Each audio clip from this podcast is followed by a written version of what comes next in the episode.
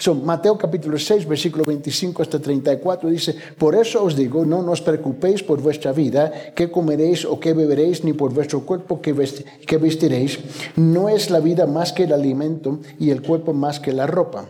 Mirad, mirad las aves del cielo que no siembran y ni ciegan ni recogen en graneros, y sin embargo vuestro Padre Celestial las alimenta.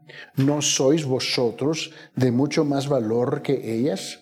¿Y quién de vosotros, por ansioso que esté, que, esté, puede añadir una hora al curso de su vida? Y por la ropa, ¿por qué os preocupáis? Observar cómo crecen los lirios del campo, no trabajan ni hilan, pero os digo que ni Salomón en toda su gloria se vistió como uno de estos. Versículo 30. Y si Dios viste así ante la hierba del campo, que hoy es y mañana es echada al horno, ¿no hará mucho más por vosotros hombres de poca fe? Por tanto, no os preocupéis diciendo qué comeremos o qué beberemos o con qué nos vestiremos, porque los gentiles buscan ansiosamente todas estas cosas que vuestro Padre Celestial sabe que necesitáis de todas estas cosas. Versículo 33. Pero buscar primero su reino y su justicia y todas estas cosas os serán añadidas. Por tanto, no os preocupéis por el día de mañana, porque el día de mañana se cuidará de sí mismo, bástele a cada día sus propios problemas. Vamos a orar. Le voy a pedir, hermano Ángel, por favor, dirigirnos en oración. Señor Jesús, te agradecemos que nos regales un domingo más, Señor, para poder congregarnos, para poder escuchar tu palabra.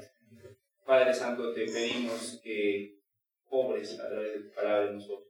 Ayúdanos, edifícanos, confrontanos, Señor. Amén. Te pedimos todos en nombre de Jesucristo. Amén. Amén. En esta mañana, como ya sabes que estamos llevando varias semanas, tocando el corazón, el corazón del creyente. Y note que Jesús en este discurso en capítulo 6 nos llama la atención y hace una comparación que no es cierto que los gentiles, los incrédulos, hacen igual. Y nos está asemejando a nosotros a los incrédulos, que actuamos igual como los incrédulos, como los paganos felices preocupados, exprimiendo las manos, como Jesús dando la gota, como que vamos a hacer las cosas. Y, él, y él está bien claro aquí, cuando él dice en versículo 32, ¿por qué los gentiles buscan ansiosamente todas estas cosas? Que vuestro Padre Celestial sabe, sabe que necesitáis de todas estas cosas. Y si es que somos este, honestos en este asunto, nos debe dar a vergüenza. ¿Mm? Vergüenza de que cómo es que nosotros podemos ¿eh? actuar igual como los paganos felices y los incrédulos. Y él está hablando, y note bien que en varias ocasiones del versículo 25 hasta 34, él hace preguntas declarativas que no debe de a forzarnos a pensar cómo estamos actuando, cómo estamos caminando conforme al corazón nuestro que supuestamente se ha sido entregado al Señor. Y noten sus separatas que vamos a vincular ahora Mateo capítulo 6, ¿no? Con Santiago capítulo 4. Ahora, yo no voy a entrar en muchos detalles de Santiago 4 porque Pastor este, Joel está, él está en la serie de enseñanza que estamos dando en la televisión en Santiago. ¿No? Y él va versículo por versículo, este, martillando, clavando, ¿no? Y pataleando esos versículos uno por uno.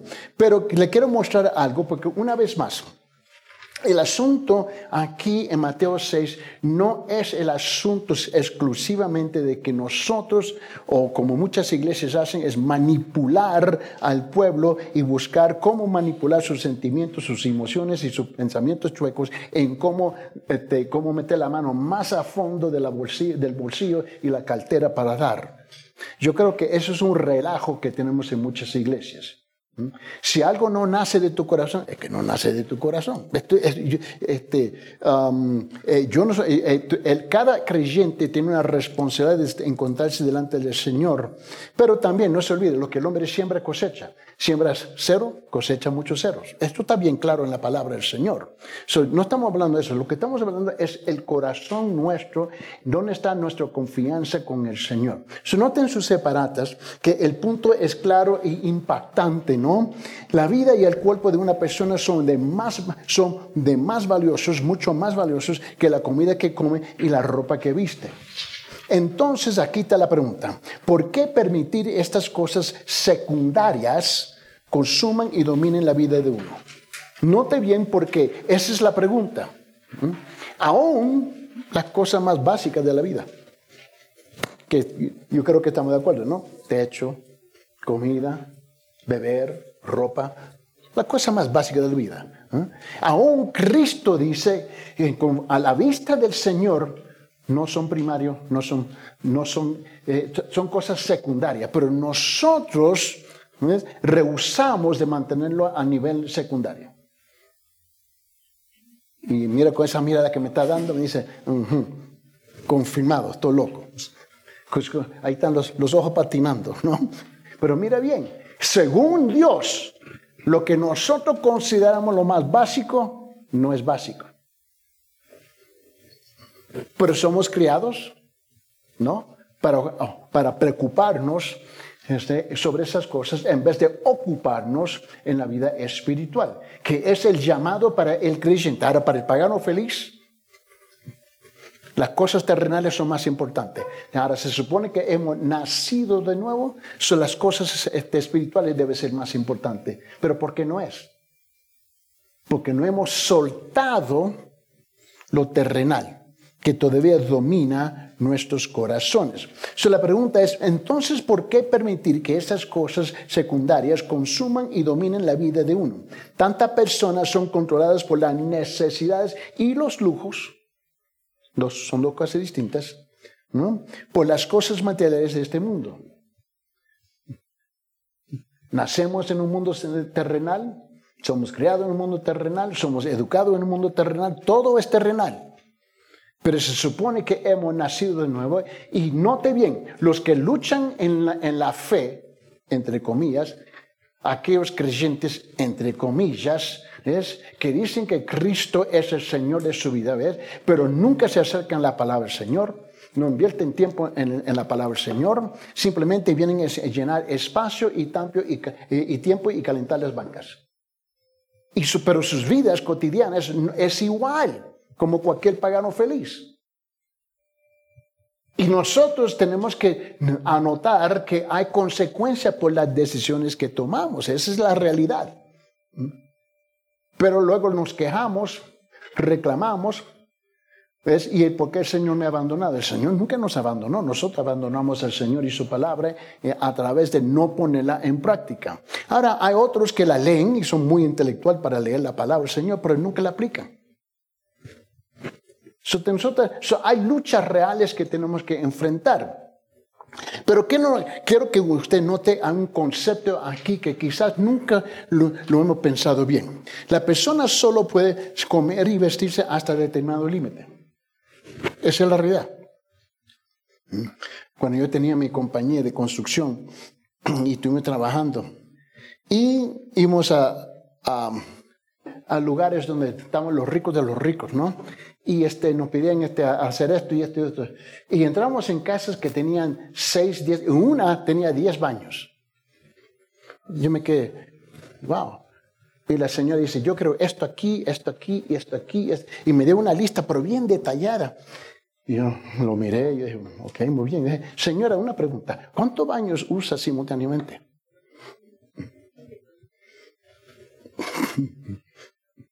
¿Me entiende?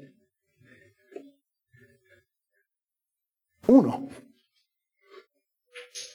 Si usas dos simultáneamente, eso es un fenómeno desconocido, ¿no? Pero la cosa es que, pero así somos. Tenemos estas mañas, ¿no? Esta costumbre que tenemos que adquirir más y más y más y más. Y luego poseer más y lo que poseemos más termina poseyendo nosotros, ¿no? Y esta gente compra en casas, construyen casas, ¿no? De este, 200 mil dólares, medio millón de dólares, un millón de dólares, ¿no? ¿no? Y la cosa es, pero nunca están en la casa. Porque ahora tienen que trabajar 70, 80 horas a la semana para pagar por un espacio en cual no ocupan. Esa es la locura nuestra. Ese es el hombre. Pero ¿cuál es el problema al fondo del corazón de ese problema? Es la codicia, la lujuria. Dice, oh no, pero es. A ver, mira bien conmigo. Lo suficiente es suficiente, se supone. Más, que lo suficiente es demasiado. Demasiado significa que la persona lo consume de una pura gula. Su vida está siendo dominada por las cosas del mundo en lugar de dominar sobre ellas. y esa es la realidad. Lo quiero mostrar de otra manera. Vamos a entrar en este tema por otra puerta, Santiago capítulo 4, por favor. Santiago capítulo 4. Y nota lo que, lo que dice versículo 1, 2 y 3. ¿no? Y este, cuando el pastor llega a este punto, recuérdase, cuando él trata con este punto. Pero mira lo que dice en versículo 1, Santiago capítulo 4. Ahora, lo tiene en sus separatas simplemente para facilitar el tiempo, ¿no? Pero por favor, márquenlo en sus Biblias. Dice, ¿de dónde vienen las guerras y los conflictos entre vosotros? Santiago no está hablando a nosotros. ¿De dónde vienen las, las guerras y los conflictos entre vosotros? ¿No vienen de vuestras pasiones que combaten en vuestros miembros? Pasiones es la palabra en onón, en, en griego, ¿no? Y luego codiciáis y no tenéis, por eso cometéis homicidios, sois envidiosos y no podéis obtener, por eso combatís y hacéis guerra, no tenéis porque no pedís. Versículo 3, pedís y no recibís, porque pedís con malos propósitos para gastarlo en vuestros placeres. Ahora, quiero que usted note conmigo, por favor. Gracias.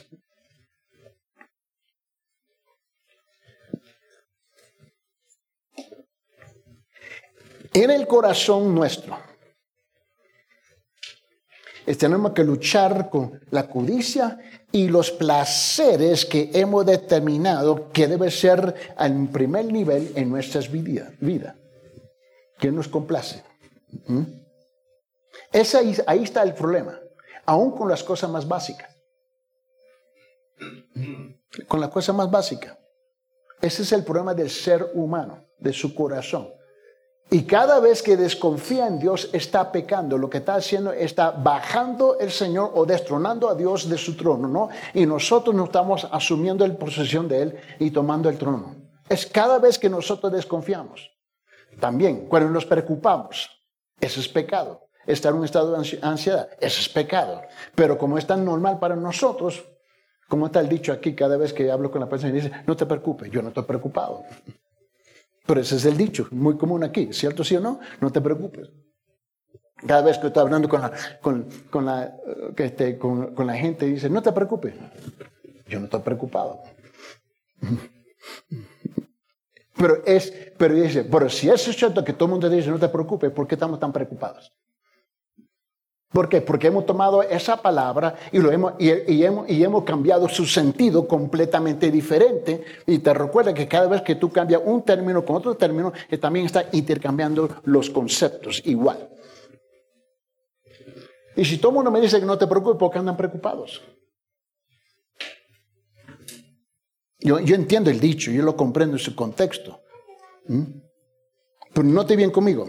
El problema aquí es el deseo lujuria.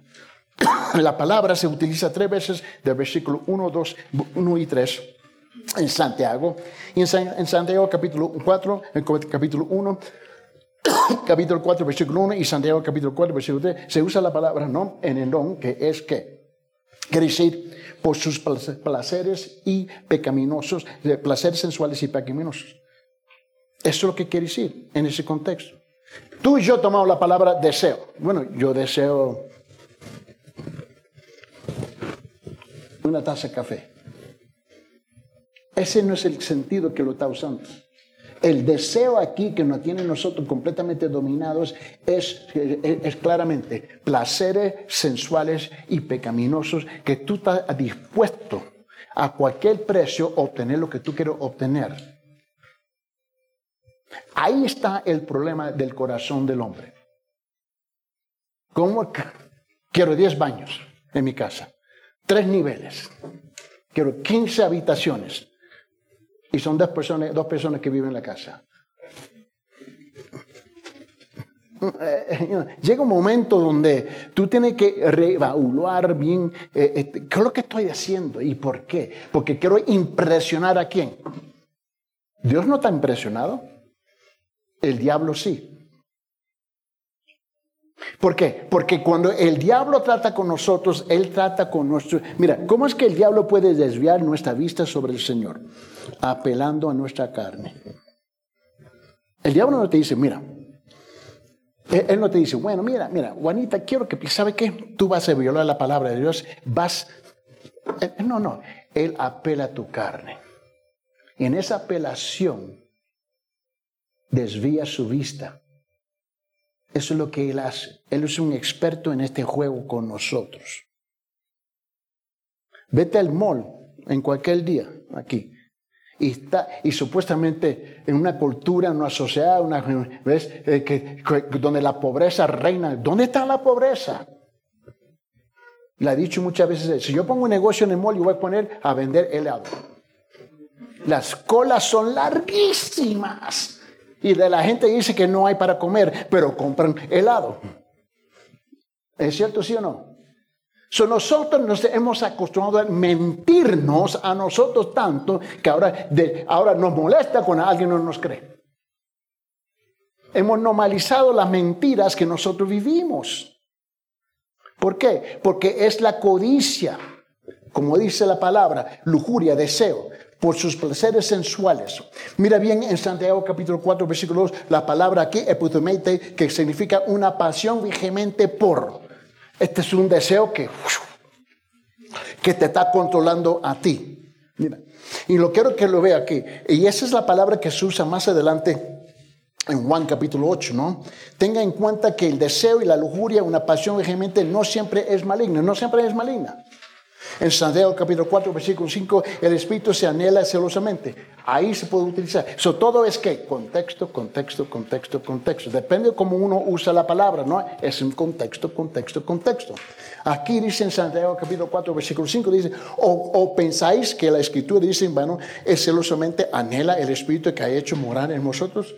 So, obviamente hay una, hay una aplicación positiva, una aplicación negativa. Todo es el contexto.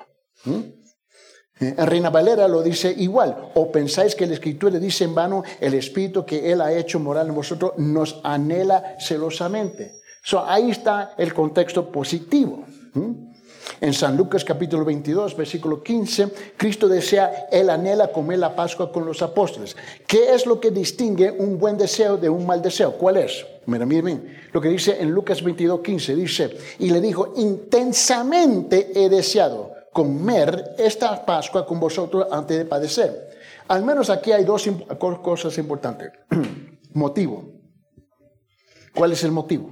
¿Mm? Si uno desea las necesidades básicas de la vida, su deseo es bueno. Las necesidades, alimento, ropa, abrigo, amor, cariño, son esenciales para la plenitud de la vida. Cuando un hombre busca a Dios para conseguir estas cosas, Dios provee la necesidad. Pero el motivo es de dónde lo buscan. ¿De dónde? ¿Cuál es el fuente de su búsqueda? Es Dios. Ahora, Santiago más adelante, y tú lo vas a escuchar la enseñanza que va a dar el pastor sobre este tema, es que muchas veces pedimos, pero pedimos mal. ¿No? Y hay gente que me dice todo el tiempo, estoy pidiendo, orando al Señor, estoy pidiendo, orando al Señor, pero no me responde. Él te respondió. Es que está sordo. Te presto mis audífonos. Él dijo, no. Pero nosotros no aceptamos la palabra no. Y peor, cuando dice espera, no, no, ya he estado esperando cinco años. Muchas veces si analizamos cuidadosamente lo que pedimos, eh, ¿cuál es el motivo? ¿Por qué lo estamos pidiendo? ¿Por qué? Mira bien, la segunda cosa es avaricia. Desear comer es bueno. Amén. Aquí, eh, aquí, no se me, aquí no se van a comprometer esta mañana. Mira bien, lo he visto comer. Este guapo ángel de, de la República Celestial de Sicuani, yo lo he visto comer. Este hombre sí puede comer. Es no sé, yo creo que lo ponen los zapatos donde va la comida. Desear comida es bueno, pero si uno desea comida para consumirlo por simplemente por sus deseos, es decir, desea comer, desea comida y cada vez más comida es una pasión equivocada. Eso es algo diferente. La glotonía es algo diferente, ¿cierto sí o no? ¿Mm? nosotros somos capaces y tenemos tremendas habilidades de convertir lo bueno en malo, porque somos expertos, ¿no? Desear amor es bueno, pero si uno, uno, desea amor para consumirlo en sus propios malos deseos, es una pasión equivocada. Otra vez, tenemos que balancear y definir nuestros motivos, ¿no? Y asegurar que no cruzamos esa línea bien fina de avaricia y codicia. Eso está en nuestro control. Está en nuestro control. Nosotros decidimos. Por el ser humano dice, es que fue, es la culpa del diablo me forzó la mano. No, hombre, deja ese juegos, por favor. Siempre nos disculpamos que siempre es el enemigo. Cuando trabajando, cuando tenía mi compañía de construcción, tenía muchos este, creyentes trabajando, ¿ves? eran los peores empleados. Los cristianos, los eran los peores empleados. Cada día era, ah, ore por mí, el diablo está atacando mi casa. Ore por mí que el diablo, este, que diablo, wow, eres tan especial que el diablo exclusivamente te ataca, te ataca a ti solamente. Ahora, cuando tenía los paganos felices trabajando conmigo, llegaban a tiempo al trabajo.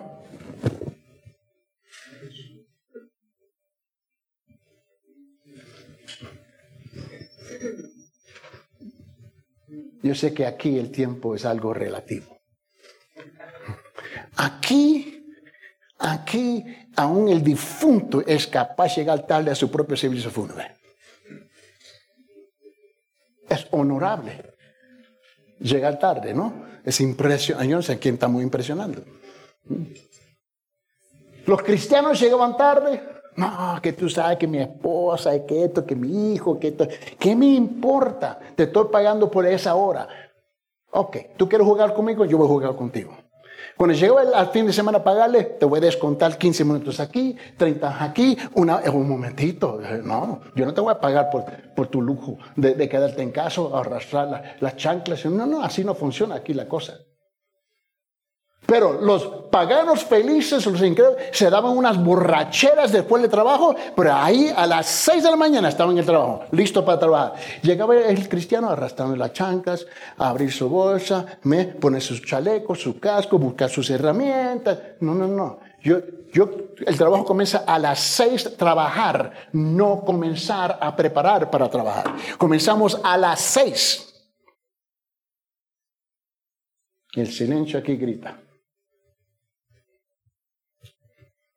Porque si no me está robando a mí. Bueno. No, es que tú sabes que yo tuve que hacer esto y lo otro. Es el problema tuyo, papito. Yo estuve aquí a las 5 y 30. Arrancamos a las 6. Y el otro colmo era, ah, tengo que salir temprano hoy. Y eso era que, es que mi hijo, que mi hija, que mi esposita, que esto, que el otro. Está bien. Pero si tú crees que yo te pago por el tiempo que, tú que me estás robando, estás demasiado equivocado. Y era constantemente los creyentes. Y siempre era que el diablo me está atacando. Wow, eres tan especial que solamente él, él enfoca toda su energía en tu, en tu familia. Pero el pagano feliz quedaba trabajando y allá tenemos que pagar el, tiempo extra. Él trabajaba. El creyente, ah, no, que este, que el otro, que el, el, que la uña pequeñita, que la grande, las dos me están gritando. Era un relajo, era, era pura vergüenza a trabajar con ellos. Tenía habilidades, podrían trabajar, tienen capacidad, pero no tenían voluntad. Primera Tesalonicenses capítulo 4 versículo 5. Dice, no en pasión de concupiscencia como los gentiles que no conocen a Dios. ¡Wow! No en pasión de concupiscencia como los gentiles que no conocen a Dios. Nos está llamando la atención como creyentes. No, que tú no entiendes, hermano, de que aquí somos así, aquí así. A mí no me importa cómo son los demás. ¿Somos cristianos o no somos cristianos? ¿Hemos nacido de nuevo o no hemos nacido de nuevo? ¿Cierto sí o no? O solamente cuando nos conviene decir, oh, sí, yo soy creyente. ¿Acaso somos, debemos ser luz y sal de la tierra? Quiere decir que tenemos que estar, que, tenemos que estar dispuestos a pagar el precio. Pero no queremos pagar el precio. Si yo voy a visitar sus trabajos y hablar con, con sus colegas y con su jefe y le pregunto, ¿sabe que ella, ella él es cristiano? ¿Qué me dirían?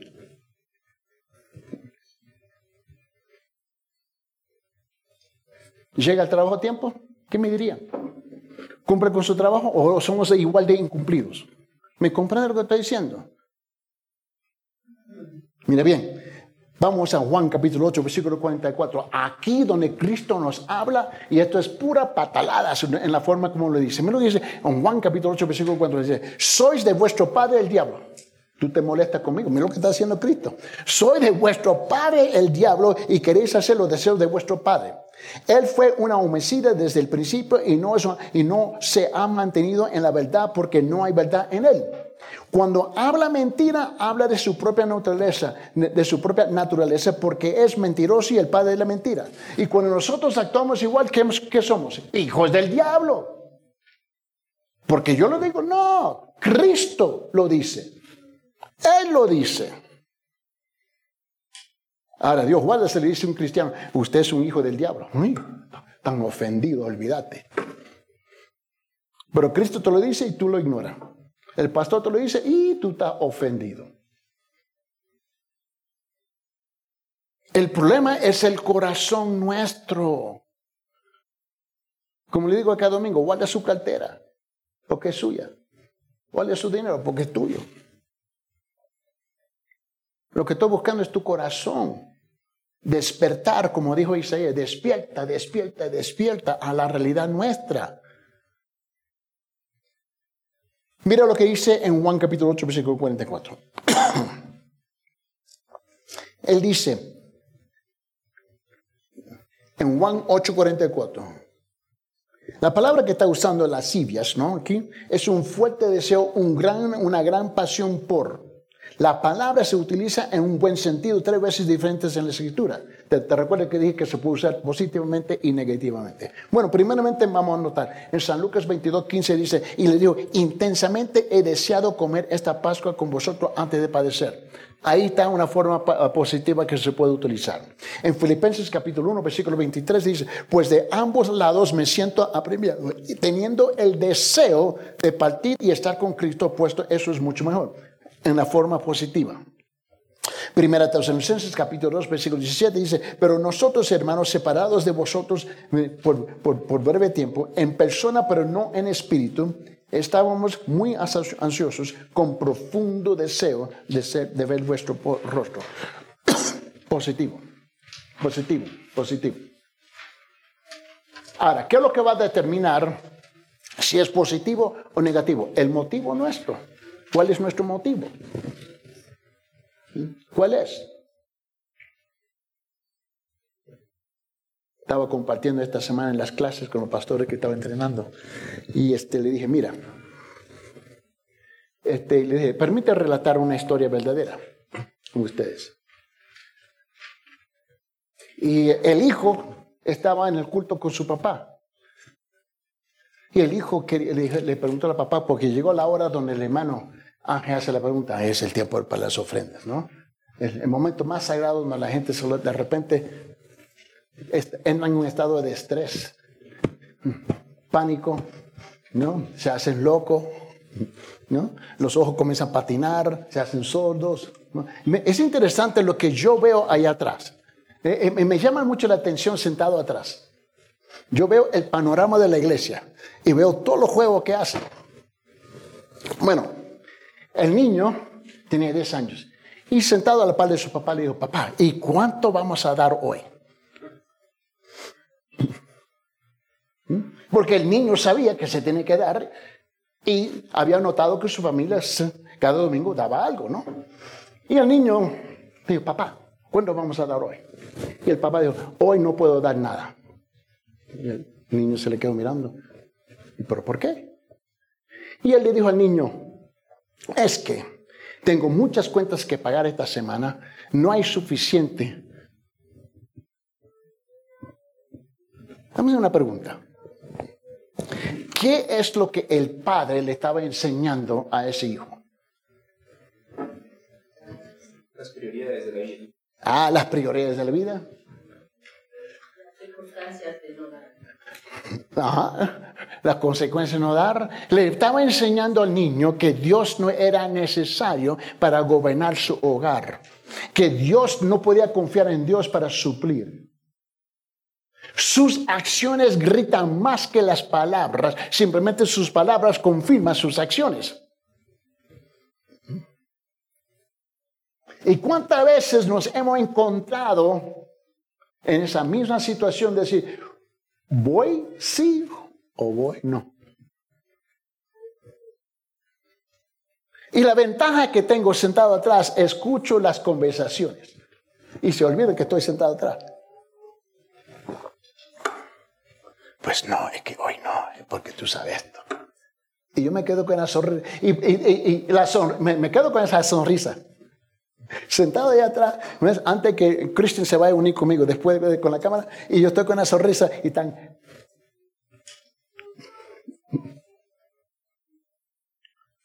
Es que el ser humano es un fenómeno. ¿Cuál es el motivo? Ahora, estamos impresionados en la escritura cuando dice que te recuerde la vida. ¿Que dio qué? ¿Qué fue lo que dio? Todo lo que tenía. E, ese concepto Dios guarda, lo reprendo. La iglesia dice, no, ella sí, yo no. ¿Dónde estaba esa ancianita? Ella se abandonó completamente en las manos de Dios, ¿no? Y nosotros, ¿no? Que nadie vea lo que voy a dar.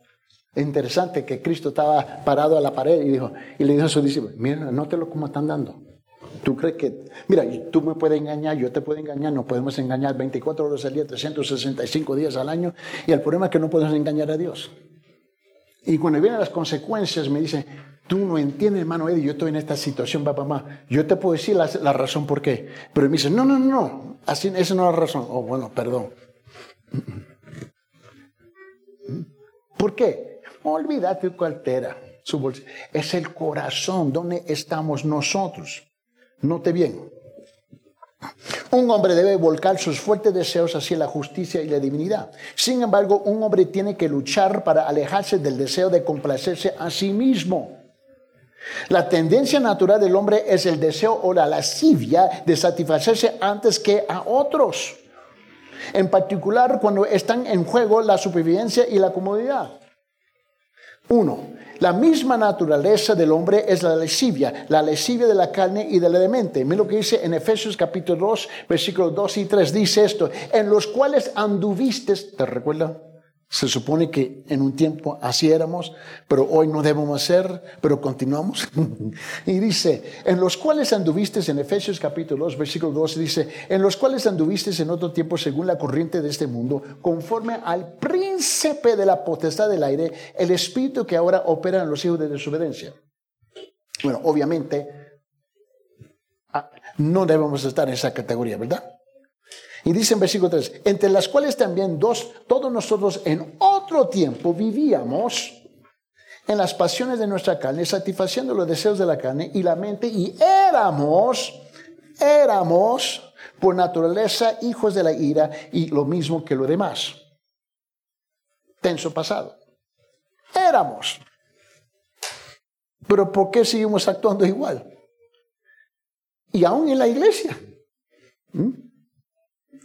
La lascivia pecaminosa y mala demuestran que los hombres son por naturaleza que los hijos de la ira, los hijos de la desobediencia, los hijos del espíritu, que el príncipe y el poder del aire, es decir, el diablo. Una vez más, énfasis, ¿no? En versículo 2, Efesios capítulo 2, en los cuales anduviste en otro tiempo, según la corriente de este mundo, conforme al príncipe de la potestad del aire, el espíritu que ahora opera en los hijos de, de desobediencia. Segundo, en la misma naturaleza del hombre y del mundo es la lascivia, una tendencia tanto a ser como a obtener, ¿no? Eh, si es que una persona que ha nacido de nuevo, que antes andaba obviamente, andábamos en la corriente de este mundo, con todas estas cosas que dominaban nuestra vida, ¿no? La lascivia, las pasiones, las lujurias. Llega Cristo en un momento determinado, es decir, recibe a Cristo en su corazón, el Espíritu Santo viene a su vida. Esto no ocurre automáticamente, este cambio, ¿cierto? No, es un proceso. Así es. Entonces, este cambio es gradual. Correcto. En la medida que conocemos la palabra de Dios. Entonces, hay un tiempo de espera, ¿cierto? Donde tenemos que, ahora conociendo la palabra de Dios, porque todos venimos así siendo egoístas, siendo avaros, siendo este, para nosotros mismos. Entonces, al escuchar la palabra de Dios, entonces tiene que dar paso a la palabra y dejar estos hábitos y costumbres que dominaban nuestra vida. O sea, no es automático, me refiero. No, no, no, no. Eh, muy pocos son cambiados radicalmente en su comportamiento, en sus sentimientos, en sus pensamientos, que se convierta en su conducta, ¿ok? Automáticamente de noche a la mañana. Hay sí, hay personas que son cambiados radicalmente. ¿eh? Para la mayor parte de nosotros que somos mortal, seres humanos, ¿no? Hay un tiempo donde, donde estamos, este, como dijo el, apóstol Pablo, te recuerda que él dijo que en Filipenses tuvo que despojarse Jesucristo. Bueno, nosotros nos despojamos de las, de las garras, ¿no? De la ropa vieja, de lo que éramos antes, ¿no? Este, en todas esas cosas que tú acabas de describir, ¿no? Ahora, se supone Ahí no está la cosita. que tú y yo estamos creciendo en la palabra del Señor. ¿no? Se supone. El desafío y la realidad es que muchos creyentes no invierten tiempo en la palabra. Y si invierten es algo intelectual, un asentimiento mental, pero luego no lo aplican. So terminan es por ejemplo, mira, si te hago la pregunta, ¿cómo es posible que uno pueda estar en la iglesia 5, 10 años, 15 años, 20 años, 30 años, 40 años y ni siquiera puede dirigir, eh, compartir el evangelio? ¿Acaso algo no está mal? Pero se creen que son creyentes verdaderos, genuinos, porque usted calificó al principio de su, de, su oración alguien que ha nacido verdaderamente. ¿okay? estamos hablando de esa persona, ¿no? Ahora, el hecho que yo tomé la decisión de dormir en la cochera anoche no me convirtió en un carro. ¿Eh? El hecho que la iglesia se llena de mucha gente que son creyentes, pero su vida grita en lo contrario, no quiere decir que por entrar por las puertas de la iglesia son cristianos. ¿Eh? Son religiosos. Y básicamente el religioso se da el lujo, ¿no? Se da el lujo de que, de da la apariencia, ¿no? Eh, eh, pretender, se pone la mascarilla. Pasamos tres años y pico aquí con, mascarilla, todo el se, quejaron, pero ¿por qué no se quejan? ¿Por qué no se quitan las máscaras ahora? ¿Me, comprende? Ahora, sí, ahora, pero llegar al, al punto más a fondo suyo, este, el es un proceso que toma tiempo. Eh, te recuerdo un tiempo atrás estuvimos hablando en una plática que este, hasta cuándo tú puedes medir ¿no? E, e, ese cambio, ¿no? ese desarrollo, esa, ese proceso de la persona va madurando, creciendo en la palabra del Señor. Bueno, es individual. Y, me recuerdo, no me, no me recuerdo, fue un miércoles que tú estabas enseñando, que tenemos gente en distintos niveles espiritualmente, ¿cierto? So, tú tratas con la persona al nivel de esa persona. Y por esa razón hemos dicho muchas veces del púlpito, no podemos compararnos unos a los otros, tenemos que compararnos con la palabra. Porque a compararnos uno con el otro es un juego de manipulación. Y no podemos hacer eso. ahora tenemos que tomar la persona, ¿dónde la persona, eh, a qué nivel entró en, um, en, las cosas del Señor? y luego tratar con esa persona a su nivel, pero, pero, por ley hay cambios, ¿no? Este, eh, la ley divina es crecimiento. Si tomamos, tomamos una, una, semilla y se entierra esa semilla en la tierra, ¿no? ¿No? Se va sembrando. Por ley, eh, dos cosas tienen que suceder por esa semilla. Por ley. A mí no importa sea creyente o sea incrédulo, porque funciona igual para todos, ¿cierto? ¿Sí o no? Esa semilla se, se, va a enterrar, no se va a sembrar en la tierra. Y la primera cosa es que, que tiene que ser, para dar vida, la semilla tiene que morir. ¿Cierto?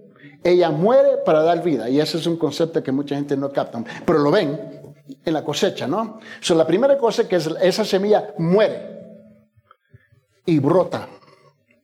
Ahora, esa semilla luego se convierte en qué? Una plantita, ¿no? Y tiene que crecer por ley, ¿cierto? ¿Sí o no? Ahora, nosotros hemos nacido de nuevo. Eso quiere decir que el hombre viejo murió. Ahora el nuevo tiene que brotar, tiene que crecer, se tiene que alimentar, etcétera, etcétera, etcétera, etcétera, ¿no? Pero si la persona es igual después de un año en la iglesia, algo está mal. Y te voy a decir algo. Si después de seis meses en la iglesia algo no ha cambiado en tu vida, algo está mal. ¿Por qué? Porque me está diciendo que el Espíritu de Dios ha fallado hacer la obra y el Espíritu no falla. No falla, con todo respeto, no falla. Ahora, el otro argumento en contra, por decirlo así, porque ya que me llamaste la atención sobre el tema, es que, bueno, no me puede juzgar. Bueno, un momentito. Cuando nos conviene, utilizamos Mateo capítulo 7, afuera de su contexto, la Biblia dice, no me debe juzgar. No, un momentito, la Biblia dice, yo debo de juzgar los frutos en tu vida. Y lo que yo veo es que tú no estás dando fruto. Te recuerdo cuando Cristo dijo, mira, esta higuera, por no, por, no producir fruto, ¿qué, dice? ¿La bendició o la maldició? ¿Me comprende? ¿Eh? este es un proceso eh, del corazón nuestro. ¿Entiende? Por eso me encanta la pregunta que el hermano hizo, ¿no? Es que nosotros tenemos que reconocer que por ley hay fruto, hay crecimiento. Y si la semilla no crece, la arranca y pone otra. Hay un concepto que el, autor de los Hebreos dice, debiendo ser ya maestros, por ejemplo, ha pasado el tiempo, debiendo ustedes haber progresado y desarrollado, todavía son niños y requieren necesidad de leche. Y eso ya es negligencia personal. Ya. Eh, eh, mira, tú tienes un hijo de 18 años ¿eh? y todavía está caminando en pañales. ¿No, ¿No cree que algo está mal ahí? ¿Me comprende? Y aquí la costumbre es mantener los hijos 25, 30, 35, 40 años todavía en casa. Y mami todavía le está planchando, lavando y cocinando. Ah, ah, tú me dices, no, es que así somos. Ok, también no te quejas que tú tienes un manganzón en casa. ¿Me comprende? ¿Mm? ahora tú puedes traducir eso a lo espiritual. A lo espiritual. Pero al fin, cuando tú tienes un mangonzón en casa, tú tienes alguien que lleno de lujuria y ¿eh?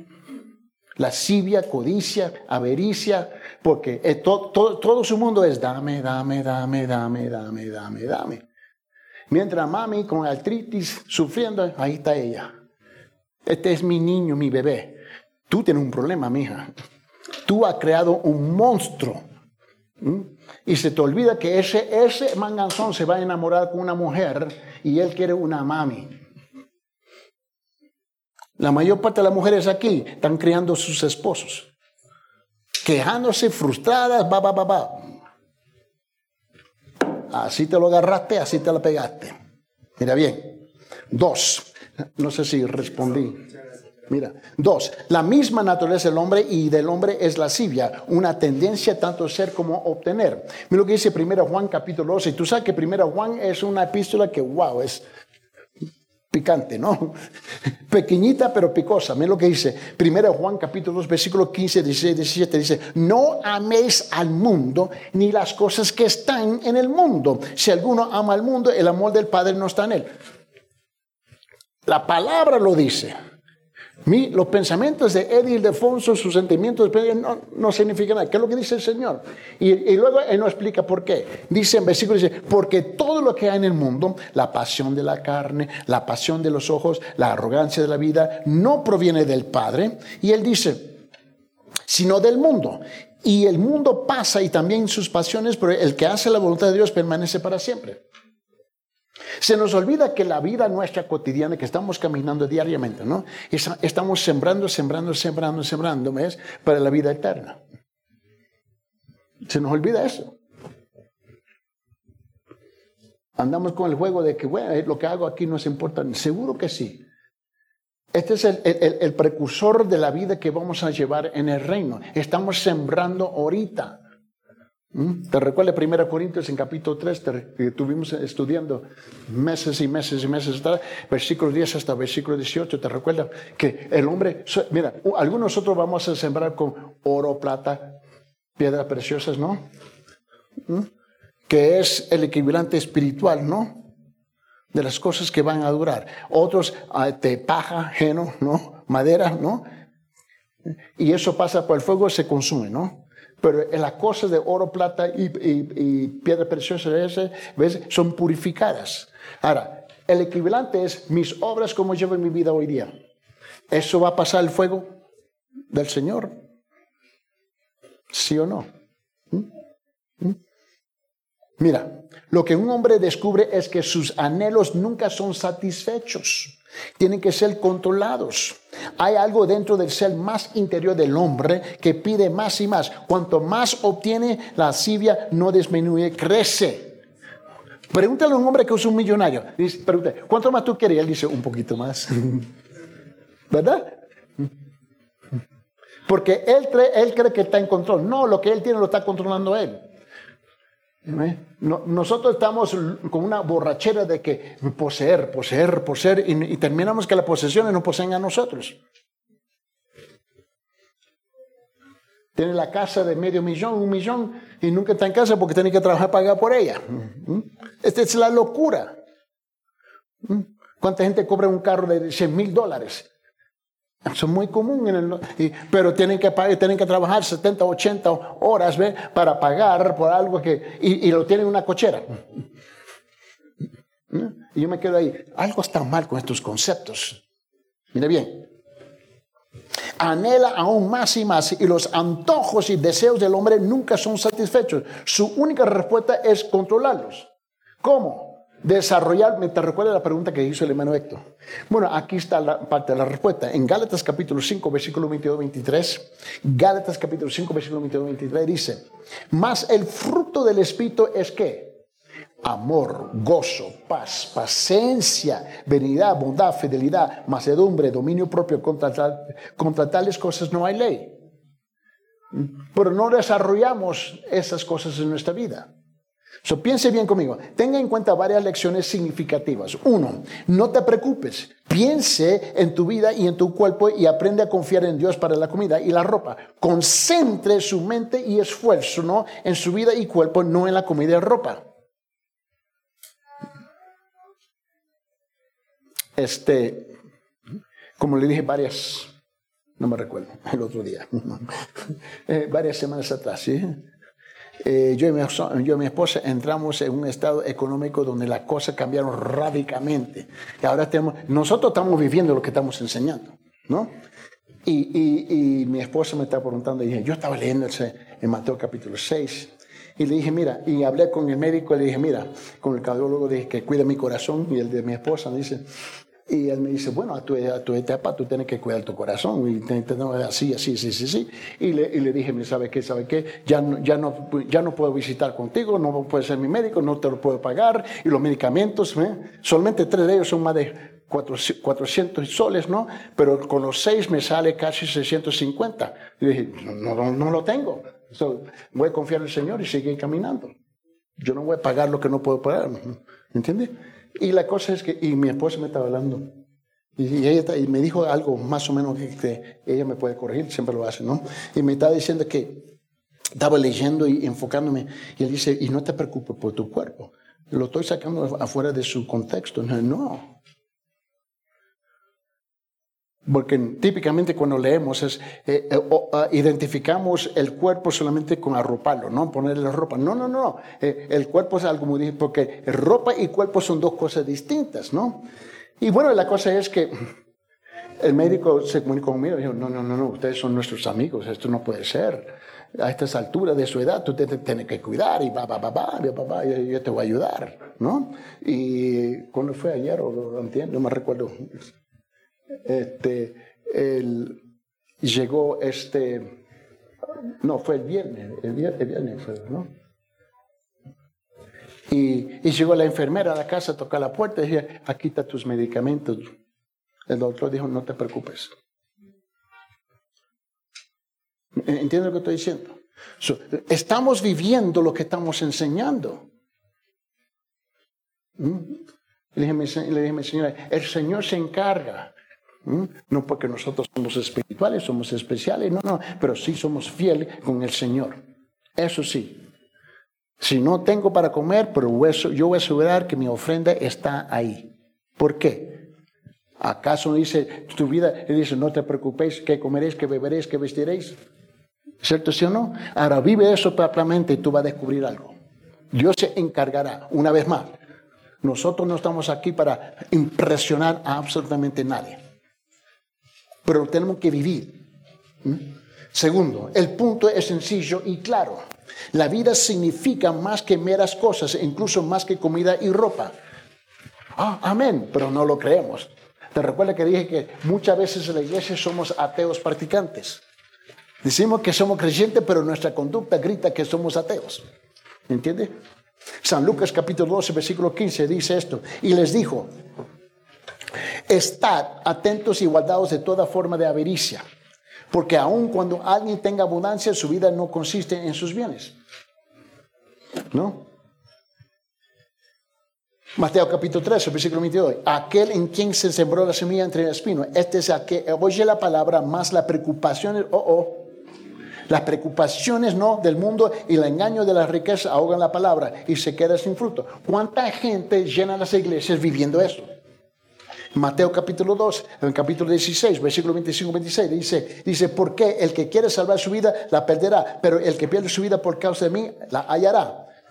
Estas son contradicciones de la vida nuestra, pero son realidades y verdades celestiales. Y dice, pues, ¿qué provecho obtendrá un hombre si gana el mundo entero, pero pierde su alma? ¿O qué dará un hombre en cambio de su alma? Salmo 127, versículo 2, él dice, es en vano que levantéis de madrugada, que acostéis tarde, que comáis el pan de afanosa labor, pues él da a su amado aún mientras duerme.